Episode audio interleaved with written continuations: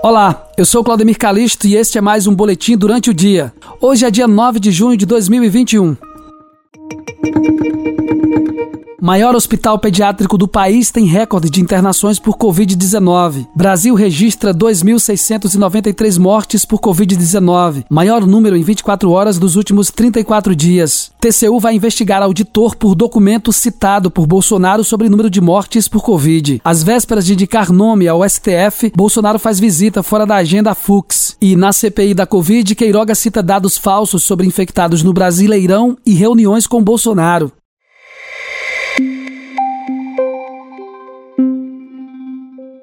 O Pequeno Príncipe, o maior hospital exclusivamente pediátrico do país, em Curitiba, no Paraná, registrou nesta segunda-feira, dia 7, 22 internações de crianças e adolescentes por Covid-19, sete delas na UTI. É o maior número desde o início da pandemia. Embora a proporção de internações e mortes infanto-juvenis no país em relação ao público geral se mantenha estável desde o início da pandemia, corresponde a 1,5% das hospitalizações e a 0,33% das mortes, o aumento do número absoluto de hospitalizações tem chamado a atenção e aberto discussões sobre a imunização desse grupo etário. Após registrar 2.693 mortes por Covid-19 nas últimas 24 horas, o maior número desde 5 de maio, o Brasil acumula 477.307 óbitos pela doença até esta terça-feira. Os dados foram reunidos pelo consórcio de veículos de imprensa formado por O Globo, Extra, G1, Folha de São Paulo, UOL e o Estado de São Paulo, que compila informações divulgadas pelas secretarias estaduais de saúde. No último dia, o país teve 52.691 mil pessoas pessoas diagnosticadas com infecção pelo novo coronavírus, totalizando 17 milhões 38 mil 503 casos até agora. O Grupo Santana tem as maiores lojas em Teotônio Vilela. Grupo Santana, o S que faz parte do seu lar.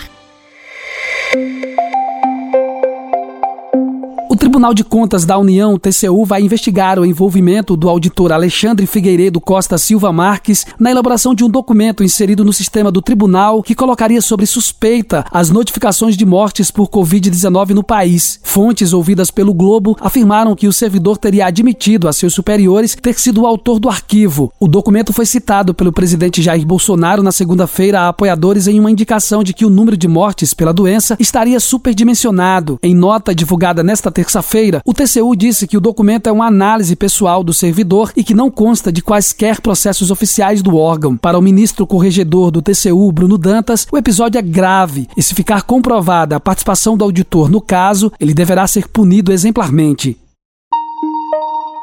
O presidente Jair Bolsonaro fez uma visita marcada de última hora ao Supremo Tribunal Federal, STF, no fim da tarde desta terça-feira e reuniu-se com o ministro Luiz Fux, presidente da corte, para uma conversa. O encontro, uma reunião reservada entre Bolsonaro e Fux, não estava previsto na agenda oficial de nenhum dos dois. De acordo com a assessoria de imprensa do Supremo, o convite para a visita foi feito por Fux após uma conversa telefônica e, por isso, não foi incluído nas agendas oficiais. O encontro durou 20 minutos e ocorreu no gabinete da presidência da corte.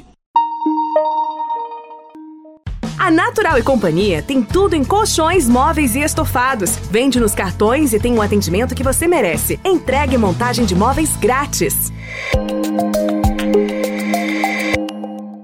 Ministro da Saúde, desde 23 de março, Marcelo Queiroga prestou um segundo depoimento na CPI da Covid no Senado nesta terça-feira, dia 8. Ele reafirmou que a solução para acabar com a pandemia é a vacinação e reforçou a importância de medidas de isolamento social e uso de máscaras. No entanto, evitou criticar atitudes do presidente Jair Bolsonaro, sem partido, ao causar aglomerações. Diferente do depoimento anterior, quando evitou opinar sobre a eficácia da hidroxicloroquina contra a Covid-19, o ministro disse acreditar que o medicamento seja ineficaz, assim como a ivermectina. No entanto, pontuou que há polêmica sobre o assunto entre os médicos e que, por isso, submeteu o tema à CUNITEC, Comissão Nacional de Intercorporação de Tecnologias no Sistema Único de Saúde. O ministro também defendeu a realização da Copa América no Brasil, dizendo que o risco é baixo desde que seguidos os protocolos.